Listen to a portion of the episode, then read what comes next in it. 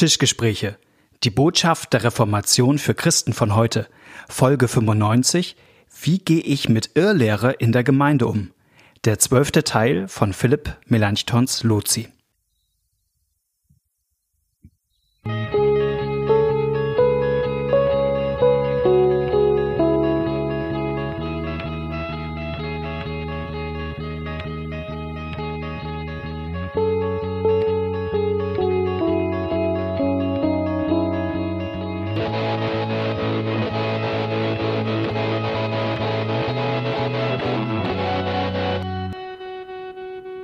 Herzlich willkommen bei einer neuen Folge von den Tischgesprächen. Schön, so neu ist die gar nicht mal. So neu ist die gar nicht. Du fällst mir gleich in die Anmoderation rein, weil wir diese Folge schon einmal aufgenommen haben und dann feststellten, dass es technische Probleme gibt und wir jetzt den zweiten Anlauf machen. Das ist total nett. Ich habe aus Versehen mein Mikro ausgestellt. Ja, so war es nämlich. Ja, und ähm, auf jeden Fall ähm, freue wir machen es nochmal. Und ähm, wir machen heute das große Finale unserer zwölfteiligen Reihe bisher zum Wittenberger Reformator Philipp Melanchthon, wo wir dieses Jahr 500 Jahre Jubiläum feiern, dass er ein Buch geschrieben hat, die sogenannte Loci Communis, eine, die erste evangelische Glaubenslehre, wo er sagt, anhand von einigen einschlägigen Begriffen erkläre ich euch einmal, worum es eigentlich im christlichen Glauben geht. Und da können wir heute noch viel lernen. Dafür habt, davon habt ihr hoffentlich viel mitnehmen können in dieser Reihe. Und wir freuen uns auch, dass wir mit so einem Nischenthema durchgekommen sind. Das ist wir, das sind Malte Detje ja. in Hamburg und Knut Nipper aus Neustadt. Genau, wir sind ein bisschen blödelig, weil, wie gesagt, wir den zweiten An Anlauf gerade nehmen. Ich hoffe, ihr verzeiht es uns. Ähm, ähm, das letzte Kapitel ist eines, was ich jetzt nicht unbedingt als letztes Kapitel in einer Glaubenslehre erwarten würde. Das ist eine Überschrift, wo man denkt, huch, was bedeutet die eigentlich? Ich lese sie einmal vor. Auf Deutsch steht hier das Ärgernis ähm, im Lateinischen de scandalo. Äh, was was hat es damit denn auf sich, Knut? Wieso, äh, was will Philipp Melanchthon hier nochmal auf diesen letzten Seiten? Verhandeln? Genau, anstatt schön harmonisch äh, sein Buch mit einem Happy End zu beenden, geht er nochmal auf ein Problem ein, nämlich auf die Möglichkeit, dass man selber ähm, durch sein Verhalten oder durch sein Reden seinen Mitmenschen Anstoß gibt, ähm, entweder im Glauben oder in der Liebe verletzt zu werden.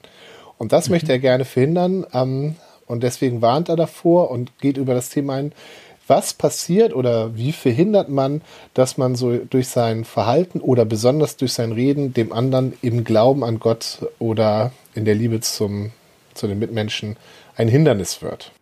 Das wäre sozusagen ein Skandal, wenn das passiert. Genau. Ähm, das meint sozusagen das griechische, lateinische Wort Skandal. Man kann es auch übersetzen mit Anstoß. Ähm, Anstoß geben, ich würde das als Bild mal so fassen, wenn ich durch das, was ich tue oder sage, wie so eine Art Fallstrick ausspanne. Also jemand anders geht seines Weges und ich äh, durch mein Handeln oder Tun spanne wie eine, ein Fallstrick aus, sodass der andere dadurch in Stolpern kommt und auf der Nase liegen bleibt. Und wo passiert das? Durch mein Handeln oder durch mein Reden. Und ich fand es immer interessant, Melanchthon hat ja diese beiden Ebenen. Der sagt, das kann einmal im Bereich des Glaubens passieren und im Bereich der Liebe. Vielleicht können wir das einmal auseinanderdröseln, weil den Schwerpunkt wollen wir in dieser Folge, hatten wir abgesprochen, ähm, darauf setzen, ähm, was das eigentlich mit dem Glauben auf sich hat. So auf diesen Bereich eher. Ja, und ich würde sagen, dass das auch bei Melanchthon ähm, der Schwerpunkt ist. Mhm. Sicher. Ähm, aber das andere nennt er eben auch. Also er nennt auch eine Definition. Er sagt, die Liebe wird verletzt, wenn ich einem anderen Menschen nicht helfe, obwohl er in Not ist. Wenn, mhm. einem, wenn ich einem armen Teufel nicht helfe oder wenn ich den öffentlichen Frieden störe. Ja. Also wenn ich, genau. Das, da bin ich einfach meinen Mitmenschen schuldig. So Liebe, also ähm, dass es meinen Mitmenschen gut geht. Und wenn ich ihnen das schuldig bleibe, werde ich ihnen zum Anstoß in der Liebe. Und das, der zweite Zusatz ist einer, der uns ja vielleicht erstmal aufhorchen lässt, ne? wenn ich den öffentlich, wenn ich den Frieden störe, so, ne? Ja. Also wenn ich. Ich soll mich auch nicht so verhalten, dass es unnütze Unruhe schafft in der Öffentlichkeit. Ja, oder in dem sozialen Kontext, in dem ich bin, ja, ne? Also genau. vielleicht nicht nur in der Öffentlichkeit, sondern vielleicht auch ja. bei uns in der Kirchengemeinde. Es gibt ja viele Konflikte und manche Konflikte sind, glaube ich, auch notwendig, manche muss man eingehen, aber ich habe manchmal so das Gefühl, Knut, ich weiß nicht, ob du das auch so siehst, dass es manchmal auch Konflikte in Gemeinden gibt, wo man denkt, die hätte man jetzt nicht anfangen müssen. Ja. K kann vorkommen. Ironie. Ja. Hm. genau, gibt's, gibt's manchmal.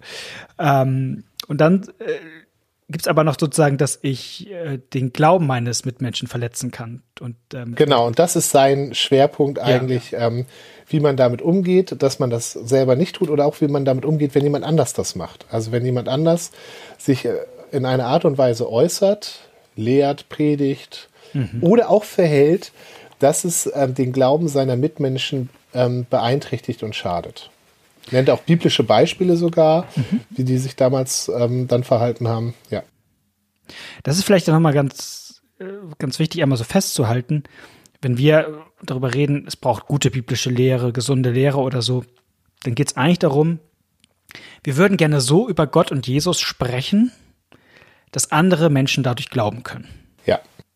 Wir möchten, ich möchte gerne durch meine Worte so ein Bild von Jesus zeichnen, dass andere sagen könnt, das ist mein Heiland.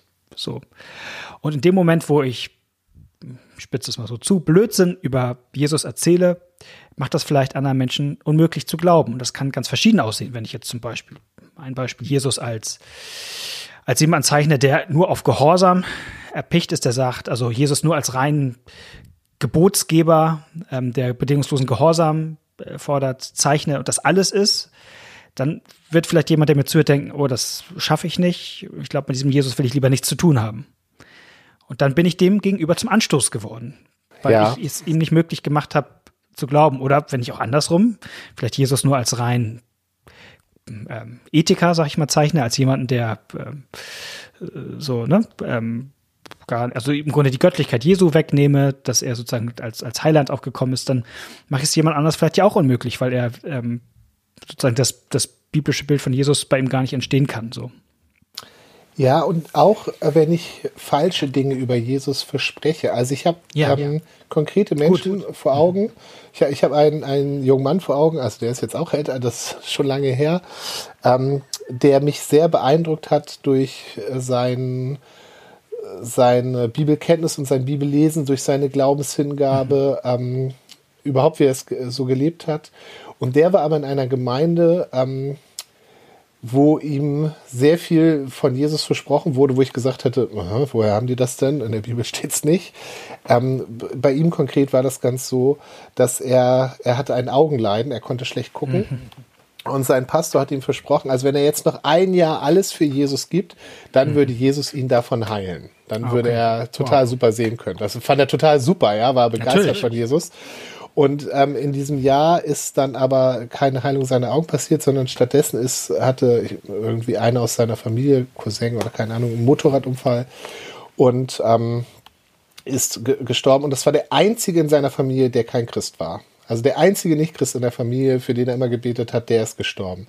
Und das hat ihn so enttäuscht, alles, was er mhm. da gehört hat. Ähm, und daraufhin hat er gesagt, Jesus ist für mich gestorben. Und sowas erlebe ich häufiger, dass Leute dass ähm, Leuten falsche Sachen erzählt werden und dass es dann ganz mhm. schwer möglich ist, sozusagen, wenn sie merken dann, dass das falsch ist, sie merken mhm. irgendwann da, da, das ist Quatsch, aber sie sagen dann nicht, wie ist es richtig, was wäre sozusagen die richtige biblische Lehre, was, was verspricht Jesus denn wirklich und mhm. nicht äh, Heilung in einem Jahr von so einer Sache, sondern sie schmeißen dann alles über Bord. Ja, die können, die können das gar nicht mehr trennen. Das ist der Jesus, den sie kannten und der war Quatsch und damit ist Jesus weg. Ähm, und das macht mich richtig wütend, auch wenn ich solche, solche ähm, Predigten auch höre, die, auf die die Leute auch begeistert reagieren und sagen, oh, ist das toll, oh, ist das toll, ja, das will ich. Wo ich denke, ja, aber das ist doch Quatsch. Und weil ich eben erlebt habe, dass das bei Leuten wirklich zu Unglaube und Abschied von Glauben führen kann und nicht zu einer Reinigung, dass sie merken, okay, da war ein Teil falsch, welches war der falsche Teil ähm, und was ist der, was ist sozusagen die gesunde Alternative, sondern die haben dann so die Nase voll, dass sie sagen, weg mit allem. Gott ist ja, für mich ja. gestorben. Mit dem, will, mit dem will ich nichts mehr zu tun haben. Der hat seine Versprechen nicht gehalten. Den gibt's gar nicht. Und das ist ja, finde ich, genau der, der, der Punkt. Also ähm, deswegen, sag ich mal, kämpfen wir so um gute christliche Lehre. Also, und wir leben ja in einer Zeit, wo das nicht einleuchtend unbedingt ist, wo eigentlich viele eher reagieren und sagen, Moment, ist es nicht eher so, dass jeder für sich selbst rausfinden muss, was für ja. ihn wahr ist, dass jeder für sich selbst ähm, rausfinden muss, wie er an Gott glaubt.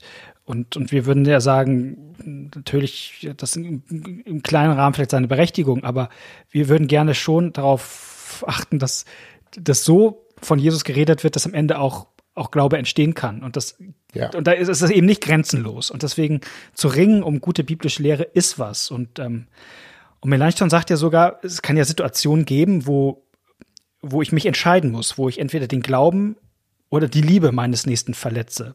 Ähm, ich nehme mal das Beispiel Martin Luther selbst, als der ähm, 1517 die Thesen an die äh, Schlosskirche da in Wittenberg gehammert hat, da ähm, da hat er ja im Grunde die Liebe seiner Nächsten verletzt, zumindest nachdem wie Melanchthon das versteht. Er hat ja den Frieden gestört. Äh, auf einmal war halb Europa in Aufruhr, ähm, Menschen waren irritiert ähm, über das, was Luther da sagt. Und dennoch hat er gesagt, ich muss es tun, weil so wie hier gerade von Ablass gesprochen wird, so wie hier gerade über Gottes Gnade geredet wird, ist das eine Art und Weise, die Menschen Glauben unmöglich macht, weil sie denken, sie müssen dafür bezahlen. Ja. Und dann ist es mir in dem Fall ist es wichtig, auch diesen Konflikt einzugehen, ähm, weil hier einfach in einer Art und Weise vom Glauben geredet wird, dass Menschen am Ende nicht mehr glauben können. Aber die Frage ist, finde ich ja immer, wie macht man das praktisch? So. Ja, du hattest das vorhin, als wir das vorhin schon mal aufgenommen haben, hattest mhm. du so zwei Pole, ja. die du beide äh, nicht optimal fandest. Das eine war der, der sagt, ach, jeder soll nach seiner Fassung selig werden, jeder ja. soll glauben, was er will. Mhm. Äh, gibt doch nur Unfriede darüber zu reden. Ähm, ich sag gar nichts.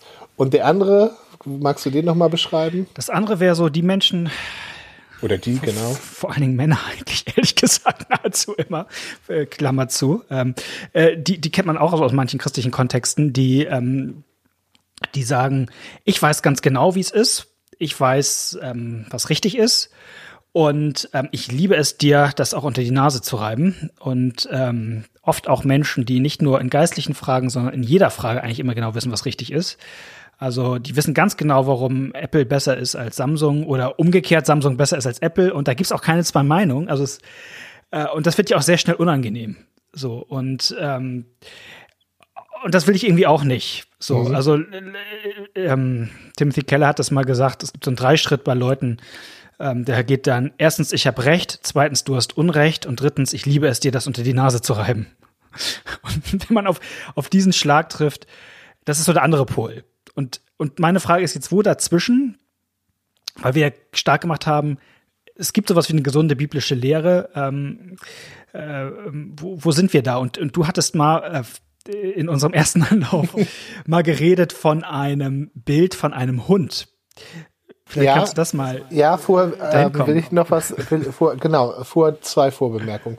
Erstens, ähm, also wir haben gesagt, dass das ein Thema ist, was hier bei Melanchthon gut andockt und ähm, womit wir auch im Alltag viel zu tun haben. Und trotzdem ist es ein Thema, wo ich jetzt nicht sagen kann, hey, da habe ich die drei Punkte ähm, wo ich genau sagen kann, wie es geht ja, und ja. ich weiß alles, ähm, sondern das ist was, wo das ist für mich auch ein Lernfeld und mhm. ähm, mit Try and Error und manchmal frage ich mich hinterher, war ich deutlich genug oder war ich mhm. zu deutlich und wie auch immer. Also ich kann natürlich meine Erfahrung und meine Schwerpunkte sagen, aber das bin da selber immer noch am, bin auch sehr selbstkritisch. Und das zweite ist, glaube ich, wichtig für unsere Hörer, ähm, von unseren Hörern sind nicht alle Pastoren. Ähm, zum Glück. Ja, zum Glück, genau. Die, die, die meisten nicht, auch zum Glück. Ähm, ich glaube, dass das tatsächlich auch nochmal einen Unterschied macht, ähm, welche Rolle man zum Beispiel in der Gemeinde hat, ob man Pastor ist mhm. oder nicht. Weil ich finde, dass ähm, ein Pastor andere Möglichkeiten und auch andere Verpflichtungen hat, in dieser Frage aufzutreten. Mhm. Ähm, das nur mal so als, als äh, vorweg Sache. Genau. Ähm, auf das Bild mit dem Hund komme ich gleich. Ich versuche eigentlich, also mein Empfinden ist, dass es wahnsinnig viel Irrlehre gibt. Ja. Ähm, wahnsinnig viele komische Glaubensvorstellungen. Ähm, ein Beispiel wäre äh, der christliche Buchmarkt. Also auf dem christlichen Buchmarkt, mhm. finde ich, gibt es wesentlich mehr Bücher, die ich nicht empfehlen würde, als Bücher, die ich empfehlen würde. Mhm. Ja. Ähm, und das spiegelt, das, die werden ja auch gelesen, das spiegelt sich auch, ähm, wenn ich mit Menschen rede. Also da gibt es oft auch doch äh, krumme und komische Vorstellungen und so. Ähm, und ich ähm, habe aber nur eine begrenzte Energie und auch nur eine begrenzte Zeit. Und deswegen versuche ich meinen Schwerpunkt eigentlich darauf zu setzen, nicht immer in die Widerlegung zu gehen, also in den, in den Widerspruch, dass ich sage, ah, das finde ich aber falsch, aber das finde ich mhm. aber Quatsch, sondern eher das, was ich als positiv empfinde, ähm, zu pushen und zu promoten ja. sozusagen. Also weniger zu sagen, welche Bücher ich alle warum äh, doof finde, sondern eher die Bücher, die ich gut finde, für die zu werben. Ähm, und auch in, in, in Predigten oder so weniger oder wir machen, wir machen das auch hier im Podcast. Also ja, äh, das habe so. ich ähm, schon mal verraten. Wenn Malte und ich privat zusammensitzen, dann kommt es auch vor, dass wir ähm, uns über Theologen unterhalten, die ein neues Buch geschrieben haben oder wo, ich, wo wir dann sagen, oh nee, das war ja nichts oder so. Mhm. Aber im Podcast, wo unsere Zeit begrenzt ist, ähm, versuchen wir uns darauf zu konzentrieren, ähm, die also positiv äh, zu argumentieren mhm. und positiv zu sagen, was, was ist denn gut? So, und, ähm, und genauso äh, versuche ich das auch genau, in der Gemeinde zu machen. Und ich habe da mal auch was erlebt. Ähm, ich habe mich mal mit einer, das ist schon lange her, ähm, mit einer Mormonin sehr intensiv unterhalten und habe ihr anhand, ich war gut vorbereitet und hatte Bücher gelesen und habe ihr anhand äh, der Bibel gezeigt, wo die Bibel dem widerspricht, also mhm. zentralen mormonischen Lehren. Und das musste sie auch zugeben. Ähm, und sie hat mich dann auch eingeladen in die Gemeinde und dann habe ich mich da mit dem mormonischen Gemeindeleiter unterhalten und der äh, konnte auch nichts dagegen sagen. Sie siehste, siehste, ich habe dir gesagt, das ist schwierig. Und trotzdem hat das recht wenig gebracht. Also es hat trotzdem nicht dazu geführt, dass sie ähm, gesagt hat, okay, dann, dann werde ich jetzt normaler Christ, sage ich mal so. Ja. Ähm, und das hat mich frustriert. Also ich habe sozusagen die Diskussion alle gewonnen in dem Sinne. Mhm. Ähm, und dann habe ich, hab ich mit einem Pastor darüber geredet und der hat gesagt, ja, es reicht nicht, wenn du einem Hund ein vergiftetes Stück Fleisch wegnehmen willst, dann geht das nur, wenn du ihm dafür ein gesundes Stück Fleisch hinlegst. Und wenn du das nicht machst, wird er einfach an dem anderen immer festhalten, sozusagen. Also man muss eine gesunde Alternative bieten. Ähm, das hat in diesem speziellen Fall sogar zufällig an einer anderen Stelle auch geklappt. Also es gab dann eine andere Sache, wo sie sozusagen, das war gar nicht in einem in einem Diskussionskontext, wo sie dann was von Jesus anders mitgekriegt hat. Aber das, diese, diese Strategie, daran versuche ich mich oft ähm, zu orientieren, lieber positive Gegenbeispiele zu setzen, als meine Energie daran zu verschwenden und zu sagen, wo ich bei anderen äh, immer ne, denke, dass die das nicht ganz richtig gemacht haben. Ja, so. Und ich finde find das deshalb so wichtig, äh, kleiner Einschub, weil wir ja, die wir eher so im theologisch konservativen Bereich zu Hause sind, ähm, die, glaube ich, auch eine echte Schwäche haben. Also ähm, man kann immer sehr schnell sagen, wogegen wir so alles sind. Und das ist auch viel leichter. Es ist auch viel leichter. Und manchmal, manchmal ja auch richtig. Also manchmal muss man ja auch mal widersprechen. Ja. So. Und trotzdem ähm, ist es mir ein großes Anliegen zu sagen, hey, wie sieht eigentlich denn der Gegenentwurf aus? Also man genau. ist immer leicht zu sagen, wir sind unzufrieden mit der Entwicklung unserer Kirchen.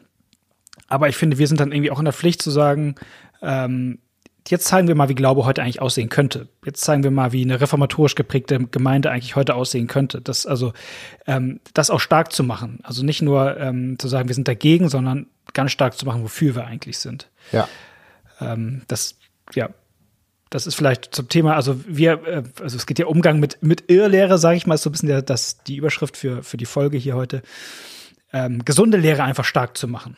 So, und auch zum Leuchten zu bringen, anziehend zu machen. Ähm, da, darum ging, ging es, geht's dir. Ja. Was mir noch wichtig wäre, ist ähm, immer auch zu gucken, was ist eigentlich meine Motivation?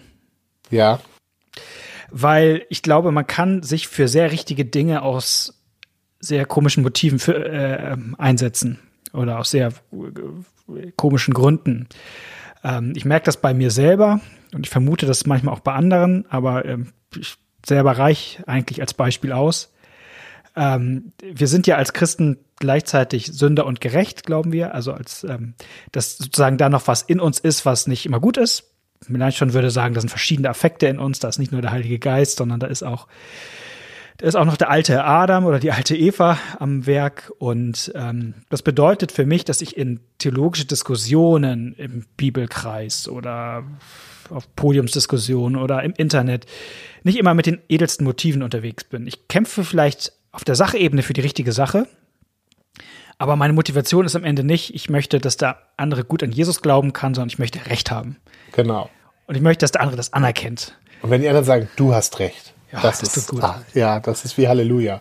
Ja, und das schmeichelt dem alten Adam. Und wenn man Mhm. Recht, also wenn, wenn, also ich sag mal, die, oder ich will, ich will Macht haben, ne? Also das ist ja auch eine Form von, wenn ich an Diskussion gewinne, hab ich, bin ich hinterher in einer Machtposition. Ich habe mir ja sozusagen den, den Status des Experten behauptet an der Stelle. Ähm, und das sind alles ein bisschen unedle Motive. Und von daher würde ich immer sagen, wenn wir in der Gemeinde um theologische Überzeugung ringen, ähm, achtet auf, achten, lasst uns auf unsere Motivation achten, weil unsere Gegenüber werden es merken. Man merkt es Menschen sofort an, ob sie für etwas ähm, einstehen, ähm, weil es ihnen wirklich gerade, weil die Liebe die Motivation ist, Anschluss an unsere letzte Folge, oder ob es ihnen darum geht, gerade recht zu haben. Und, ähm, und das verbaut einfach vieles, wenn die, wenn die Motivation ähm, eine andere ist.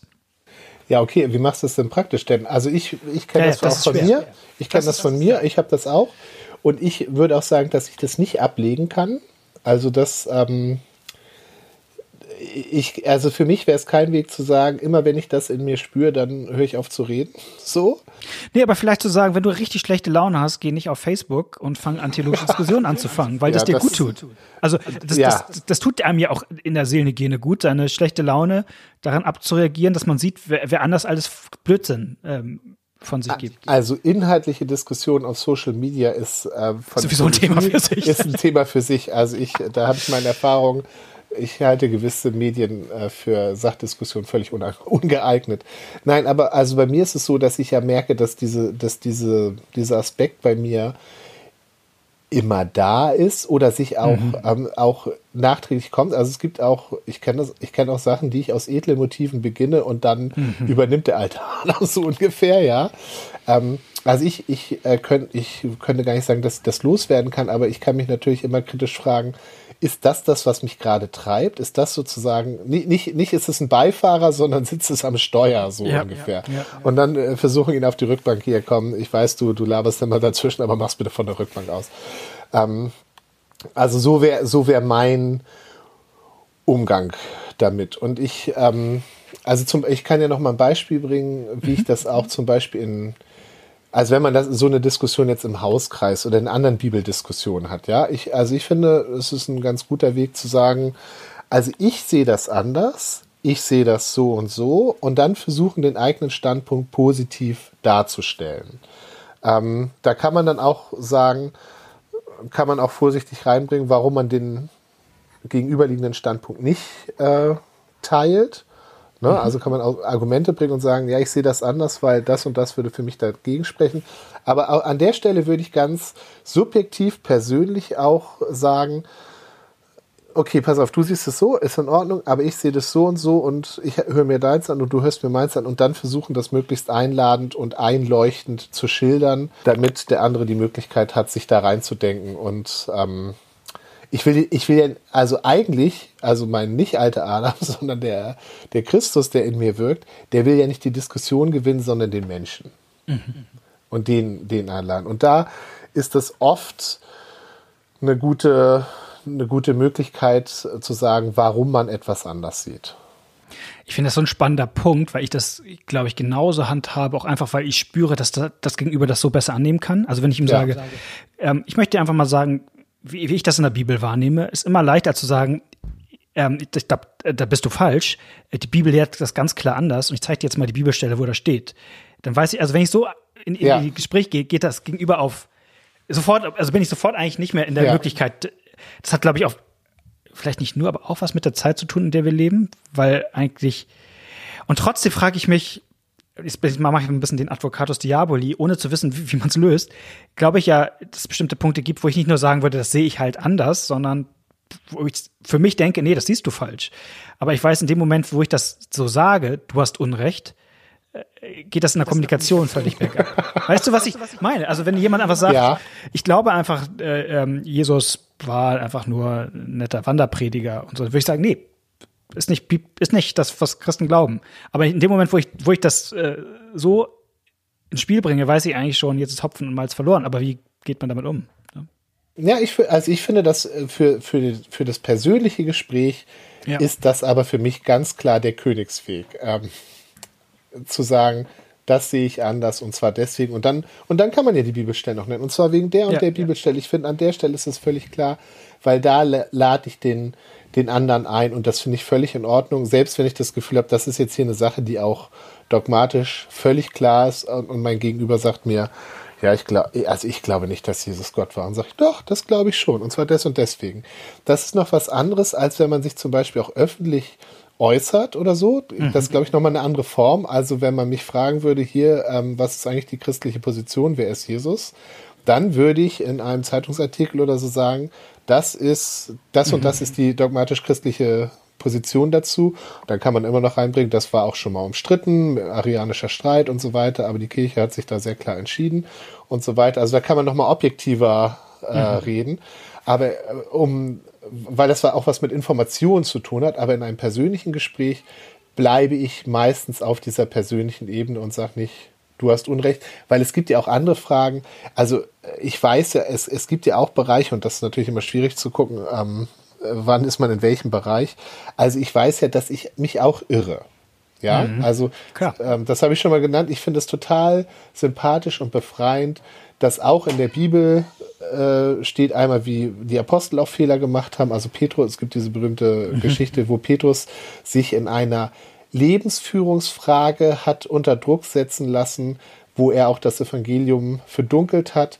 Und als Paulus ihm dann gegenüber tritt, Paulus ihm öffentlich widerspricht und ihm hart ins Angesicht widersteht. Paulus sagt das selber. Da habe ich Petrus hart ins Angesicht widerstanden, weil er sich öffentlich in einer Art und Weise verhalten hat, was das Evangelium verdunkelt hat. Und da musste ich vor allem auch ihm sagen, so geht das nicht. Ja, also da sind die richtig aneinander geraten.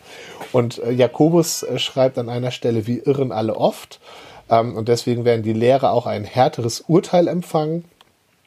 Und das, also das, ähm, sich das immer wieder klar zu machen. Also auch ich, es gibt Punkte, in denen ich irre und in denen mhm. ich auf Korrektur angewiesen bin. Ähm, also ich kann leider nicht davon ausgehen, dass mein gegenwärtiger, meine gegenwärtige Meinung oder Position in allem recht hat, sondern das habe ich auch, ich habe ja in meinem Leben erlebt, dass ich auch Sachen gelernt habe. Und das wird hoffentlich auch weitergehen. Die Position des Gegenübers nicht verzeichnen, das finde ich nochmal ja. Nochmal ja. sehr wichtig. Ähm, also es, im Grunde muss man das so aber sagen. Aber das, äh, formuliere das nochmal anders. Also ich weiß, ich was du meinst, aber es ist ein ungewohntes Wort, finde ich. Ich formuliere mal anders. Ich sag mal, wenn ich, also bevor ich die, die, vielleicht die Position eines Gegenübers kritisiere, fasse ich sie erstmal zusammen. Ich sage, du sagst ja das und das. Ja. Und in dem Moment, wo ich das Gegenüber so zusammenfasse, muss das Gegenüber sagen, ich sagen, genau. Genau. Ja, Genauso sehe ich das. Ja, stimmt. So, also ähm, es gibt ja Menschen, also ich mache jetzt mal bewusst ein Beispiel, also was Fromme dann gerne sagen. Also wenn jetzt jemand erst eher, in Anführungsstrichen, die Begriffe sind ja alle ein bisschen immer problematisch, aber jemand eher liberales anders redet vom Glauben als ich, dann kann man schnell sagen, ja, du glaubst ja gar nicht mehr an Jesus. Mhm. So, also, und dann würde ich sagen, vermutlich würde das Gegenüber das von sich selbst so nicht formulieren. Mhm. Und wenn man das sozusagen als Gesprächsgrundlage erstmal macht, also ähm, warum es doch wichtig ist, an Jesus zu glauben, weil du ja nicht an Jesus glaubst, äh, dann wird sofort was schief. Also ich, ich muss ähm, ähm, im Gespräch, darf ich mein Gegenüber nicht verzeichnen, ich darf auch nicht, und das wäre jetzt immer so, so ein Nebenstrang davon, mein Gegenüber nicht Konsequenzen unterstellen, die aus seiner Meinung, meiner Auffassung nach fließen, die er selber aber gar nicht zieht. Also, also zu sagen, ja, wenn du das so siehst, dann ist ja alles erlaubt. Und vielleicht sieht das Gegenüber das aber gar nicht so. Und das darf, also das, ich kann ja, ich kann ja für mich denken und beurteilen, dass das hier ein Dammbruch ist und sagen, aber ich darf meinem Gegenüber das nicht unterstellen, dass das auch die Position ist, die er vertritt. So, und, und dieses, ich möchte meinem Gegenüber nicht unterstellen, äh, etwas, was er gar nicht vertritt, finde ich unglaublich wichtig. Also ich, ich kenne auch so Diskussionen, wo jemand sagt, ja, ihr, äh, ihr, die an die Trinitätstheologie glaubt, ihr glaubt ja auch, dass der Vater Mensch wird und so. Und ich sage, ja, und ihr glaubt an drei Götter, ne? Drei Götter. Also das, das also, erlebe ich ja dauernd, ne? Der Kritiker der Trinitätstheologie sagen, oder der Trinitätslehre sagen, äh, da, ihr glaubt an drei Götter. Und das, nein, das ist nicht das. Also das ist ein ganz spannender Punkt. Also dem kann ich zu 175 Prozent zustimmen. 100 Prozent stimme ich zu diesem, also die Position des Gegenübers so darstellen, mhm. dass der sagt, ja genau, das meine ich. Das mhm. ist eine, das ist super. Das ist eine super Übung. Also das ist, ähm, das hilft, glaube ich, ganz, ganz viel. Auch so zwischenmenschlich für die eigene Selbstwahrnehmung ja. und Kompetenz. Äh, Total, weil ja. manchmal merkt man an der Stelle, ja, da hat man vielleicht doch auch was falsch verstanden mhm. und so weiter. Also das ist, das ist eine super Sache fürs, äh, fürs Gespräch. Bei dem zweiten, da tue ich mich, da tue ich mich schwerer. Also, ähm, weil ich da auch schon beide Erfahrungen gemacht habe. Ich merke, dass das ein ganz sensibler Punkt ist. Also es gibt es, dass man, wenn jemand was sagt, dass man sagt, ja, Moment mal, daraus folgt doch das und das und mhm. das. Ähm, und ganz selten habe ich auch erlebt, dass jemand sagt, ja stimmt, darüber habe ich noch nicht nachgedacht. Ja, also mhm. das, das ähm, äh, ist eine Möglichkeit. Das andere wäre nämlich nicht nur auf die Konsequenzen zu gucken, sondern auch auf die Grundlagen, dass man sagt, dass du sowas, dass du das glaubst, das liegt ja daran, dass du von das folgender Grund, ja. das setzt voraus, mhm. du gehst von folgender Grundlage aus und das teile ich nicht aus dem und dem Grund. Aber bleiben wir mal bei den Konsequenzen. Ähm, ganz selten habe ich jemand erlebt, dass er sagt, ja stimmt, das würde daraus folgen und das, ähm, das teile ich nicht. Aber meistens habe ich das so erlebt, dass ich dachte, das folgt daraus. Und wenn ich gesagt habe, das folgt daraus, hat es überhaupt nichts gebracht. Ja, das Gegenüber hat überhaupt nicht. Ähm, also ich, ich merke selbst, wenn ich finde, dass ich noch sachlich recht habe und noch nicht sozusagen dem, äh, das ist ja, sind auch nochmal zwei Sachen, ob ich dem anderen das unterstelle und sage, mhm. damit sagst du ja auch das und das genau. oder daraus würde doch folgen das und das. Ähm, und das zweite finde ich erlaubter, ehrlich gesagt, als das erste, weil das erste dem anderen wirklich was unterstellt, genau. wo er sagen kann, nö.